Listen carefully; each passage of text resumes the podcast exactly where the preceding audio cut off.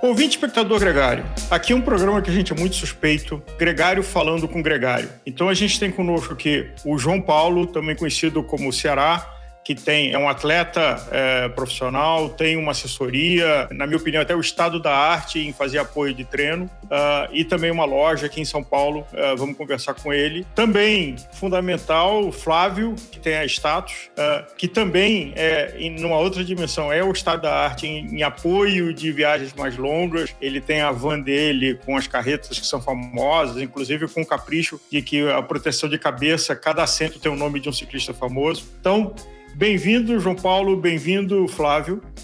Obrigado, Álvaro, pelo convite. Estamos à disposição aqui do Gregário, sempre gregariando aí, com certeza. Também agradecendo e é um prazer estar aqui com vocês. João Paulo, vamos começar. A gente se conheceu há muito tempo atrás, temos um padrinho em comum que é o Cláudio Capelano, que aliás fez um trabalho fundamental numa época por vários ciclistas profissionais como você. E eu conheci você como Ceará, mas você não tem nada a ver com o estado do Ceará. Vamos começar só esclarecendo, porque tem muita gente que se conhece como Ceará é, e não como João Paulo Vidal. Conta só a história do Ceará para a gente começar aqui essa roda. Esse apelido ele veio num, em Manaus. Eu trabalhava numa padaria em 1996 eu saía para treinar, né? Os meus amigos ciclistas iam me chamar lá para treinar. O dono da padaria era um cearense. Aí hum. ficou Ceará, Ceará, Ceará. E durante as competições, é, pódio, ah, o Ceará, o que o, o Ceará que trabalha na padaria. Aí ficou, cara, esse apelido que até hoje pendura por, por toda, por toda a minha vida aí no, no ciclismo de estrada. Então, o Ceará, ele vem de um ex-patrão meu, né? Um grande, um grande amigo meu até hoje. Mas como muitas boas bicicletas, você também foi produzido na Zona Franca de Manaus? eu sou. A minha história é a seguinte: eu sou natural de Belém do Pará, tá? Belém do Pará, e vim para Manaus com oito anos de idade. E em Manaus eu conheci a bike e virou toda esse, essa história que é hoje aí. Mas o meu ciclismo mesmo foi, foi em, em Manaus. Manaus eu conquistei bastante amigos, com, é, provas, e viajei lá o Norte-Nordeste inteiro, lá por Manaus, defendendo a seleção amazonense de ciclismo, Copa Norte-Nordeste, e até chegar aqui em São Paulo para alavancar o nosso ciclismo. Flávio, você teve uma passagem pelo ciclismo profissional também. Exato.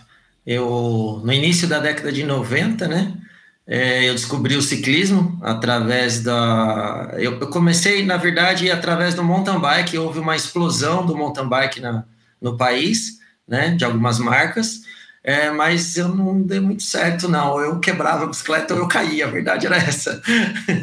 e aí eu descobri o ciclismo de estrada através da chamada AC Bikers, já do nosso saudoso Gilson, Gilson Alvaristo, né, é, que fez uma associação na região de Santo Amaro. E através dali eu descobri, e, e aí eu fui ver o que são as equipes e todo o processo, e dei andamento nisso. João Paulo, você compete é, e tem a figura do gregário, a figura do líder, é, inclusive você tem um passo é, de que muita gente suspeita que você tem doping eletrônico faz muito tempo, tem um motor dentro do quadro, mas todos os testes que eu vi mostraram que não é perna mesmo. Como é que é o papel do gregário no pelotão profissional? Essa é uma pergunta bem bacana, hein, hein Auro? Que é o gregário, cara, é aquele cara que está sempre trabalhando para o seu líder, né?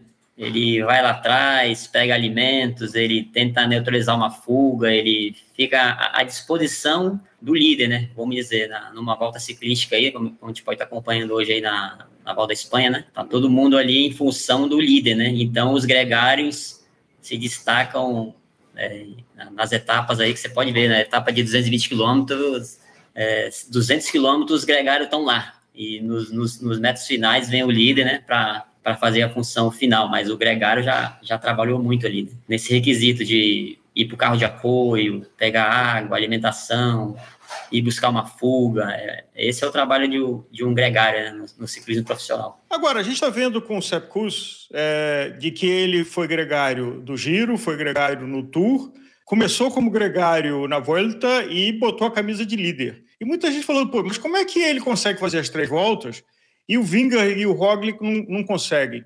É, porque você vê o gregário que você descreveu aí, o Gregário está sempre ali com oito caramanhola enfiado dentro da camisa. Sim. Alguém pegou, ele corre lá atrás para pegar, sprinta para voltar para frente.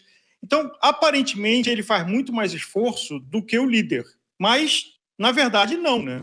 É, na, na verdade, o, o Sepcães aí é um, um gregário diferenciado, né? O Sepcães é, é, vamos dizer ali, é o fora da curva, né? Ele entrou na, na, na Val da Espanha para trabalhar, então ele conseguiu pegar a camisa, ele já deu uma puxada de ali, né? Já ficou mais dentro do pelotão, ele não está trabalhando tanto, né? Como, se, como um gregário de costume, né? Então, por isso que ele está mantendo essa regularidade nas etapas e, e é um dos favoritos aí. Vamos ver até o final. Flávio, você, depois de chegar à conclusão de que era meio estranho você andar com rodinha na bicicleta para não cair, ou um monte de borracha e aquele protetor de skate para não se machucar, resolveu criar uma empresa com prestando o serviço é, da excelência de, de gregariar.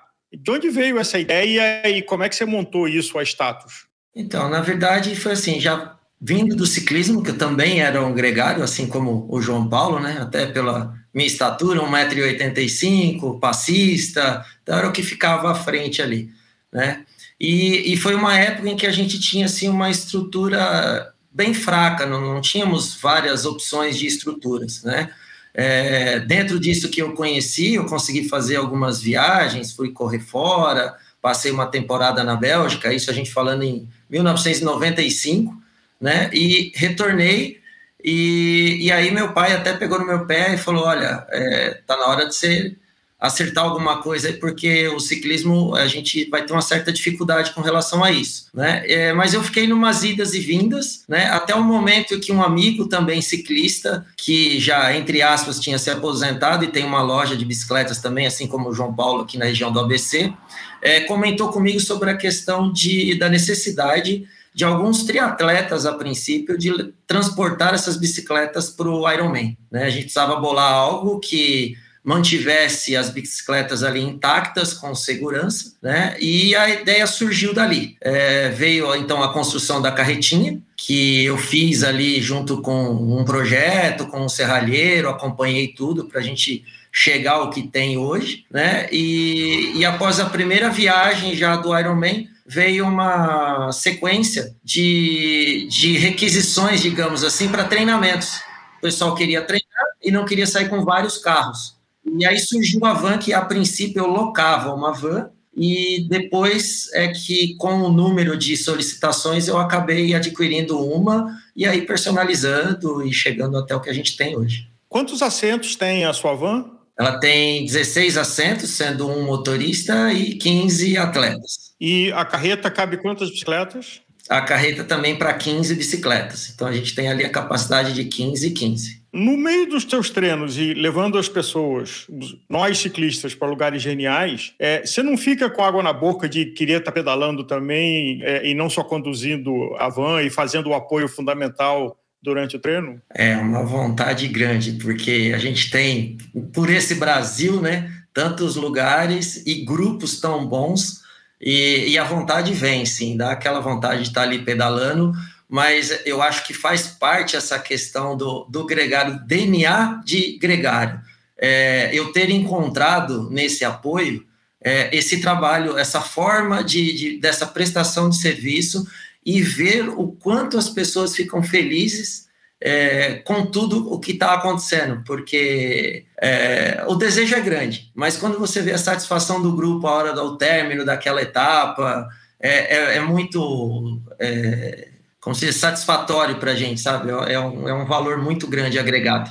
E, João Paulo, a gente está vendo aqui um gregário que virou líder durante um tempo. Você já viveu uma situação dessa, quando você estava para apoiar alguém na sua equipe e aconteceu alguma coisa e você virou o principal? E como é que foi essa emoção para você? Então, eu, eu vivi essa, essa experiência aí no, numa prova norte-nordeste, né? Eu não era para ser líder naquele momento ali, acabou que eu ganhei a, a, etapa de resistência, né? Então eu fiquei como líder. É uma pressão diferente, né? É diferente você assumir ali a liderança de uma equipe e você fala, caramba, agora é eu, eu era gregário, agora eu sou líder. Mas eu me preparei para aquilo, né? Então, é, citando o Sepcães, com certeza ele, ele se preparou para agregariar, mas com certeza a mente dele, no fundo, no fundo, ele queria ser um líder. Então hoje ele, ele tá aí, né, cara? A gente torce por ele aí. E eu já tive essa experiência. Claro, no final eu passei o bastão pro meu capitão, mas é, foi bastante emocionante liderar um pouco a, a prova ali. E como ele devolveu o bastão, por exemplo? A gente viu no Tour de Femme, né, na SD Works, que aconteceu essa situação. É, a gregária, que era a Copec, é, e uma super gregária, segurou o bastão até o Turmalê e passou ele para Demi Vollering. Mas como essa sensação de que, por exemplo, se o Sepkus chegar no momento, é, e esse programa está gravado enquanto a volta está acontecendo, né, em 2023, o momento da Copec, que a gente já viu o que aconteceu, de que, assim, ela, claro que ela não era subidora para subir o que ela subiu o Turmalê, isso era excepcional, mas claramente tinha uma combinação da equipe que ela estava tomando conta da camisa enquanto a Demi Vollering chegava. Como é que você acha que é a situação dela, da, da, da gregária, em passar para líder a camisa e, e não ter aquela tentação? Você acha que eu vou ficar com ela? Acho que eu vou desobedecer a ordem da equipe e vou levar essa camisa para casa no final do, do, do, da prova inteira? Então, eu acho que aí, cara, é uma questão de é de físico mesmo, né? É, chega um momento que você fala, é, eu tenho que passar para ela, porque se, se eu ficar forçando aqui, eu vou, eu vou estragar um pouco a equipe, quem sabe a outra adversária pode pegar, né? Então, é, acho que fica mais interessante você passar ali o, o bastão na, na moral, né? Do que vir um, um por trás e tentar pegar, né? porque você fica forçando ali muito, né? Você pode estragar toda a tática da. Mas dói o coração, né? Eu imagino que dói o coração, né? Você saber ficar com aquilo, putz, de repente eu podia ter levado a camisa até o final, mas não, o meu papel hoje é de ser gregário e entregar para quem é o líder designado. Sim. Eu não imagino que ninguém executa essa ordem fácil. Né? Não deve, com certeza. A gente que é, é atleta quer sempre vencer, né? E quando a gente fala vencer, a gente quer vencer por todos, né? Mas foi designado ali na, na, na seleção da, daquela equipe, né? Um, um líder, um cara para ganhar e, e, com certeza é o mais preparado ali para aquele momento, né? Mas vamos ver o que vai acontecer na, na, na volta aí agora. Flávio, você, como uh, o seu serviço, tem a oportunidade de viajar muito por vários lugares de pedal uh, aqui pelo Sudeste uh, e pelo Sul também. Tem o lugar óbvio do Rio do Rastro, mas que outros lugares te encantaram uh, e que você recomenda quem ainda não foi que vá? É, hoje, assim, o, o carro-chefe e o sonho de todo mundo é a Rio do Rastro, né? Ela ainda encanta. Eu costumo dizer que, por mais. O ano passado, por exemplo, eu fui nove vezes, com nove grupos diferentes, e toda vez que eu subo ou desço aquela serra é uma sensação diferenciada. Ela tem a sua particularidade. Né? A, a, região do Rio Grande do Sul, é, Bento Gonçalves, Gramado, ela também abriu assim é, um espaço muito grande e que hoje toma conta do coraçãozinho. Agora em outubro a gente tem o Gran Fundo de Bento. Eu estou ansioso para poder ir. É, hoje eu já consigo fazer, tirar um pouquinho aquela vontade. Eu não vou fazer a prova por uma questão de responsabilidade pelo trabalho, eu tenho medo de um acidente, uma queda, tudo pode acontecer, mas eu, hoje eu levo a minha bicicleta e faço um reconhecimento, né? É, porque é uma região muito prazerosa. Então a gente tem ali na é, Rio Grande do Sul agora é, um foco grande, né? É, com grandes lugares para eventos. Mês que vem, agora novembro, eu tenho Vale Europeu também, tem muita coisa para ser explorada ali. Eu indico muito para as pessoas. Eu tenho ouvido falar, e várias pessoas começando aí, a Poço de Calda, né? Apesar que Poço de Calda está lá há muito tempo e, e, tem a sua fama turística, mas eu acho que os ciclistas começando a frequentar, e tem uma tradição de ciclismo, até o Âncora Café, que é de ciclistas. É, qual é a tua experiência de Poços? Então, é até legal isso, é, coincidiu porque esse final de semana passado eu estive na região, porque eu fiz o apoio pessoal para o Caminho da Fé, e, e, com a van eu não faço como a mountain bike pelo, pela terra. Eu vou seguindo de cidade em cidade com as malas, as bagagens, né? E como é demorado para o pessoal de MTB, é, eu estou levando a minha bicicleta e eu fiz uns treinos lá na região de Poços. Então a gente tem ali é, muita serra, que todo mundo gosta, asfalto muito bom, é, já estou fechando ali um, um circuito, né, para que a gente possa explorar melhor ali a região. Eu tenho bastante coisa e, e, um número muito grande de ciclistas também. Eu cruzei com muita gente por ali. Tive até o apoio da, da, da Renatinha Mesquita, que eu costumo dizer que ela, quando eu comecei com a van, as pessoas não conheciam, e a partir do momento que eu fiz o primeiro evento com ela, ela tinha um grupo muito grande do pelotão das Minas e, e aí a, a coisa engrenou, né? O pessoal passou a descobrir o que era a van, é, o apoio com uma pessoa que é ciclista também, porque infelizmente tiveram várias experiências é, negativas com relação à van, né? E, e aí, a hora que percebe que é alguém que é ciclista, já fica diferente. É uma, uma outra região também que eu recomendo é, seria a região da Serra da Bocaina. Nós estamos muito próximos de São Paulo, com serras maravilhosas e uma excelente estrutura. Você mencionou de que é, quem está conduzindo o avanço ser, ser, ciclista. Por que, que faz diferença? É, o pessoal se sente, assim, é, sente a diferença no seguinte é, primeiro, é, em muitos casos eu faço um briefing em que é, é muito engraçado até porque eu relato sobre o determinado percurso e o que vai acontecer naquele percurso, até um vento contra, o ponto de maior dificuldade, né? E, e eu consigo fazer as paradas em locais estratégicos, é, onde eu sei que o ciclista vai precisar, seja de uma água, de uma alimentação, né? Então, a hora que termina essa etapa do dia, digamos assim, somente num training camp, o pessoal fala: Meu, é incrível, é, até o vento contra que você falou estava lá esperando a gente. E também o cuidado com a bike, né? Todo mundo tem um ciúmes com a bike, que é uma coisa absurda. Aliás, teve uma brincadeira quando a gente estava indo para Bento. Eu lembro de que é, quando a gente carregou toda a carretinha, né? É, e tinha um valor grande ali de, na, dentro da carreta, né? Eu fiz um vídeo mandando para os amigos assim: vamos despedir aqui, ó, nunca mais. Com o coração na mão da, da bicicleta de todo mundo ali dentro. É uma responsabilidade, assim, só não é maior do que levar o nosso filho ou nossa filha. Né? É bem grande. Então, assim, é, é todo esse cuidado. O João Paulo também a gente já fez eventos juntos aí, né? Ele sabe essa minha prestação é, com relação às bicicletas. É, tem que ser impecável. O meu ponto é nisso. Ela tem que estar sempre muito bem fixada, é, não pode ter nenhum deslize, não pode riscar, tem que estar ali tudo muito bem preparado. A fixação que eu faço, eu retiro a roda dianteira. Isso foi uma coisa que eu pesquisei e até fui para a Europa para ver sobre as estruturas é, de Tour de France, de giro. Então, é, a forma com que ela é transportada em todo o tempo é pelo garfo da bicicleta. Né? Ali não tem como escapar, bater, não, não tem perigo de acontecer nada.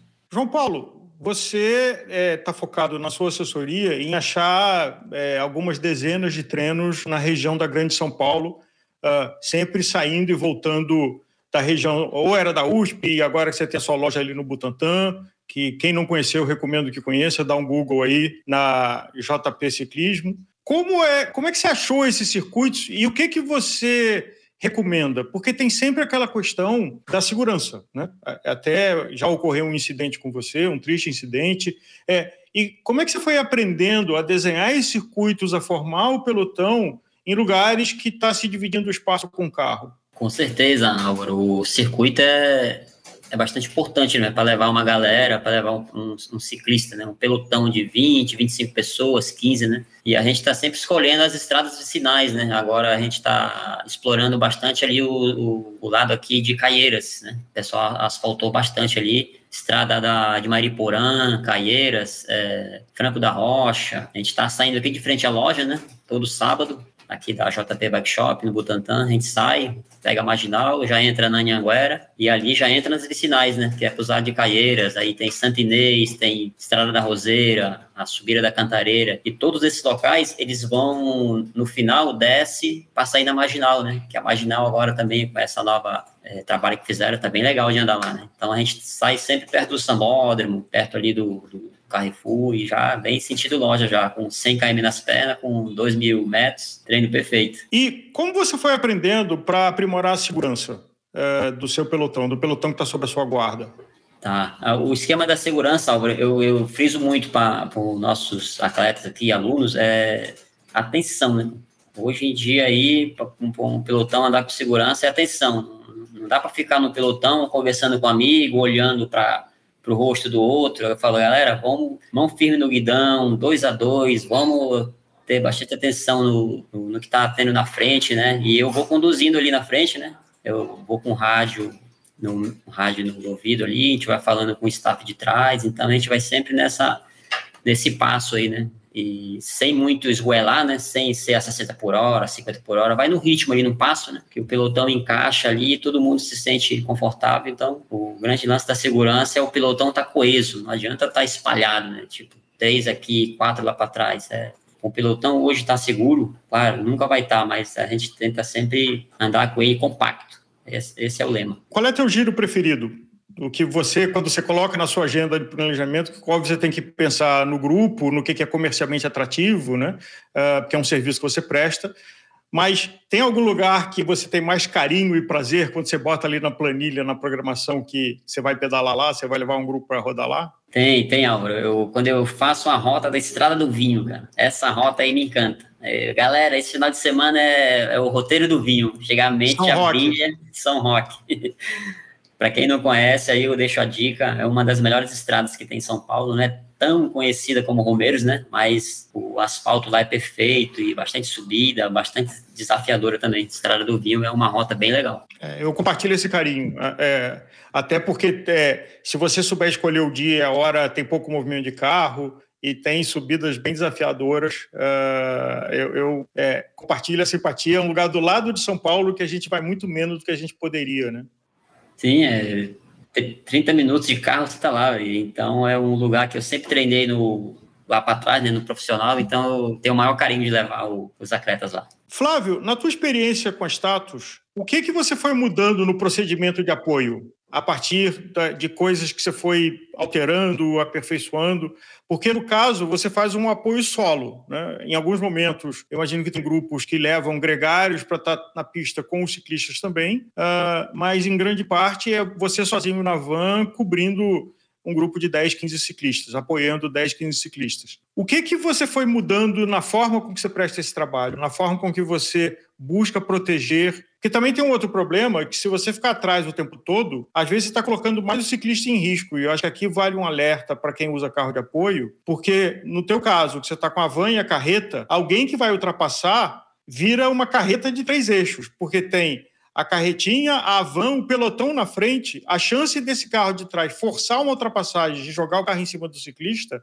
você está colocando mais o ciclista em risco do que você ficar com o carro atrás. Né? Exato, isso é um ponto super importante. É, o que eu faço? Normalmente esse briefing do início, por exemplo, vamos colocar aí São Paulo, Campos do Jordão. João Paulo sempre faz comigo, né? A gente tem ali uma saída no primeiro posto BR, normalmente na Ayrton Senna então, a gente faz aquele briefing, eu deixo muito claro é, sobre todos os procedimentos. Ou seja, é, aí a gente volta lá na questão da estrada, aquele aprendizado já de criança. Existem leis e regras a serem seguidas que tem que ser para ambos, tanto para os ciclistas quanto para os carros. É, nós temos na rodovia hoje, é, por exemplo, a concessionária que toma conta, a Ayrton Senna é uma via monitorada, e o policiamento militar. Né? É, os guardas rodoviários, eles apoiam e adoram os ciclistas. Por eu estar ali, a van já ser bem conhecida, eles sempre vêm bater papo e elogiam e tudo. Então, é, qual é o, o início da coisa? É, eu não faço comboio, tá? Devido a esse risco de acidente, que mesmo que o pelotão, como por exemplo, o pelotão do JP, é um pelotão que anda 40, 50 por hora. É até uma velocidade é, considerada alta para rodovia para ciclistas. Porém, é, é uma via para carros de passeio de 120 km por hora. E dependendo do ponto que você está, uma estrutura daquela, ou até mesmo um carro de passeio, é, não é viável. O acidente, infelizmente, ele pode acontecer. Então, o que eu faço? O pessoal sai e eu faço é, um apoio no seguinte: é, o pelotão ali, compacto ou não, eles seguem, tudo isso é, é, é avisado. E aí, a hora que eu passo o primeiro, eu procuro uma baia de acesso para que eu possa estacionar a van e espero até que o último passe. E aí, quando passo o último, eu faço a sequência, então eu fico naquele círculo com a van. Né? Pode acontecer de ter um furo e eu estar à frente, e aí o, o pelotão ou aquele ciclista ele tem que ter essa autonomia de troca de pneu né? É, que às vezes acontece, mas tem funcionado muito bem. A gente tem mantendo, é, vem mantendo isso com, com maestria. É, a maioria dos ciclistas entendem essa questão da segurança, né? Então, assim, é como o João falou, é, o momento todo, todo momento, é essa preocupação com segurança, sempre a segurança. Vou dar mais um exemplo aqui, o, esse rolê que o Fábio falou de Campos Esse é tradicional, né? É, estamos ali no pelotão de 25 pessoas. O carro de apoio está atrás. Aí a gente já dá o brief ali, galera. Furou. Esse atleta que furou, somente ele fica para trás, entendeu? Não fica o amigo, a amiga, não fica três, só fica um. O carro de apoio vem, troca a roda desse atleta, joga a bike no rec e já dá uma acelerada grande. Já lança o cara na frente, né? E o pelotão mantém ali o seu ritmo. Claro, diminui um pouco, né? De 40 vai para 35, para todo mundo encaixar ali, né? E lá na frente esse atleta já vai estar tá já com, com a roda na bike em perfeitas condições para encaixar no pelote de novo. Enquanto isso, o staff do carro já vai remendando a câmera, vai trocando. Então, esse foi um, um, um achado aí na, nos nossos treinos, né? Para não parar tanto. E quando começa a furar muito, não tem jeito, tem que parar. Até porque gasta, você tem pare de roda reserva no carro que chega uma hora que não dá mais tempo, né? Se, se tiver, depois de uma chuva que o acostamento está muito grande, ou aquela garoinha que é o pior de tudo, chega uma hora que estoura a roda reserva e tem que parar mesmo e fazer. Né? Com certeza. Agora, é, João Paulo, uh, só aqui para ter uma referência, qual é teu tempo de Serra Velha de Campos? Meu tempo de Serra Velha é 32 minutos de Serra Velha. É, devagar, devagar. Devagar. Flávio, qual é teu tempo de Serra Velha? Pô, João, agora eu fiquei, né? É, eu fiz sábado agora e foi 59 minutos. Eu tô mais com você, Flávio, eu tô mais com você. Mas assim, não dá, né? 1,85m, 80 quilos, né? Não, não dá, não, nunca fui escalador, nunca fui. Bom, João Paulo e Flávio, prazer, a gente está aqui é, trocando roda. Flávio, você e eu na roda do João Paulo, óbvio, que a gente tem juízo, né? não vai botar cara no vento tendo ele aqui com a gente. É, e fica a lembrança carinhosa é, e sincera de que se você mora em São Paulo é, ou na Grande São Paulo e quiser conhecer um pelotão com é, fazer motopacing com o João Paulo, de um cara que tem um extremo cuidado e carinho com seus clientes, ou se quiser fazer giros mais longos é, com padrão europeu é, da van do Flávio, ficam aqui duas dicas e, e apresentações. É, um enorme prazer e, e carinhoso é, boas-vindas de duas pessoas que têm como profissão gregário é, e que estão aqui apaixonados por isso, fazendo isso com excelência e cuidando da gente. Então, João Paulo e Flávio, muito obrigado e vida longa para cada um de vocês.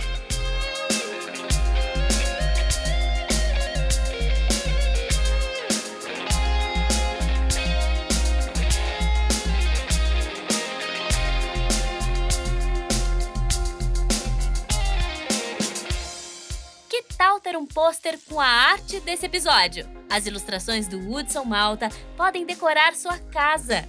Entre em contato com a gente e saiba mais.